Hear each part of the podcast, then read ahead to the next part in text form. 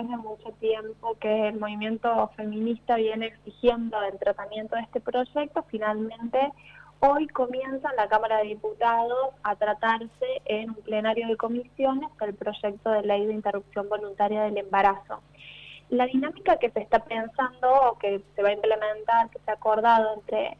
entre los legisladores, es una jornada que va a comenzar con las presentaciones de funcionarios del Poder Ejecutivo y que luego va a tener lugar una serie de exposiciones, de 50 expositores en total, que van a hablar 25 a favor y 25 en contra, y la idea es que puedan expresar en 7 minutos cuál es su posición respecto al proyecto de ley. La idea es que entre el jueves y el viernes eh, los diputados y las diputadas puedan debatir para buscar un dictamen y el 10 de diciembre ya se pueda estar eh, votando en el recinto, en el Congreso de la Nación. Es así que, bueno, es eh, un avance muy grande en el debate eh, y en, todo lo que tiene que ver con la discusión social sobre la legalización del aborto. Este proyecto además es importante porque ah, tiene ha sido enviado por el Ejecutivo y hay muchas posibilidades de que sea aprobado para luego pasar al Senado y ser aprobado eh, antes de fin de año. Esa es la expectativa que hay, ¿verdad? Eh, lo que se está pensando es que el debate hoy finalice a las 13 horas con las presentaciones de los funcionarios del Poder Ejecutivo y ya a partir de las 14 horas y hasta las 19 horas puedan estar exponiendo los especialistas en la temática. Recordemos que en el año 2018 las presentaciones que se hicieron en el debate en diputados fueron 724, ¿no? Ahora son 50 que podrían llegar a ampliarse a 10 más, pero siempre que eso no implique una dilación en el tratamiento del proyecto.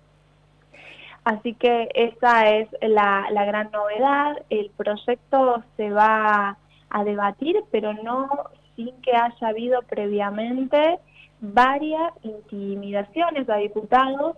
por lo cual la Cámara creó un grupo de abogados penalistas para abordarlas. Hubo distintos ataques, escraches intimidatorios por parte de los grupos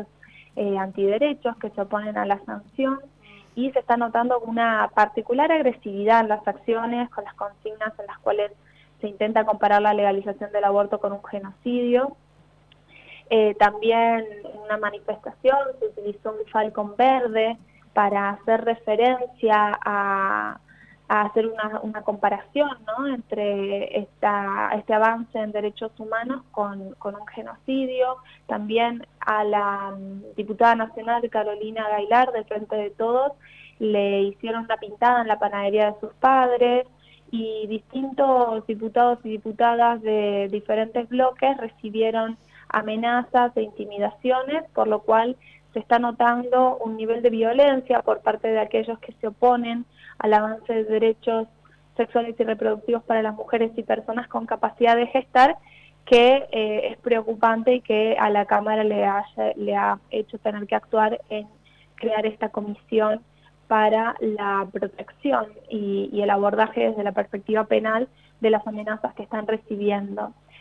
Eh, es un gran avance, también desde Córdoba vale la pena comentar que los diputados de Córdoba Federal presentaron su propio proyecto de despenalización del aborto, un proyecto em, que solamente despenaliza y que además pone en cabeza de los profesionales de la salud decidir que la interrupción sea legal hasta las 14 semanas siempre y cuando el embarazo resultara una especial circunstancia de exclusión y vulnerabilidad de la persona gestante. Entonces es un proyecto realmente que no plasma los debates sociales y los avances que ha venido teniendo la Argentina. Eh, quienes han adherido a la presentación de este proyecto que ha sido redactado por Alejandra Vigo son sus compañeros de bancada Carlos Gutiérrez, Claudia Márquez y Pablo Casinerio,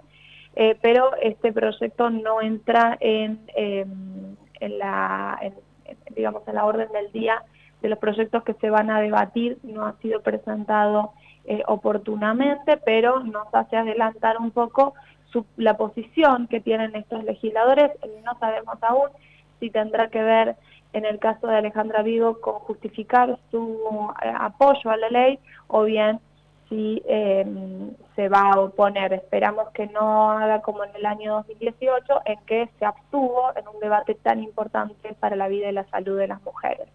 Así que bueno, es una jornada en la cual hay mucha expectativa de poder avanzar, terminar la semana con un dictamen y eh, que el 10 de diciembre, el Día de los Derechos Humanos, eh, podamos haber tenido una, un resultado favorable en la votación en la Cámara de Diputados y poder así avanzar a su sanción definitiva en la Cámara de Senadores.